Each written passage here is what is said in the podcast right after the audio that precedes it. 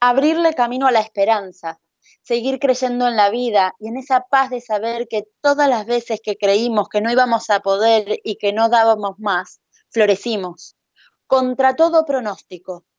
Mirá para atrás, acordate, respira, fíjate, floreciste, contra todo pronóstico. ¿Cuántas veces ya? Como mil jardines en primavera. Sin Lolo.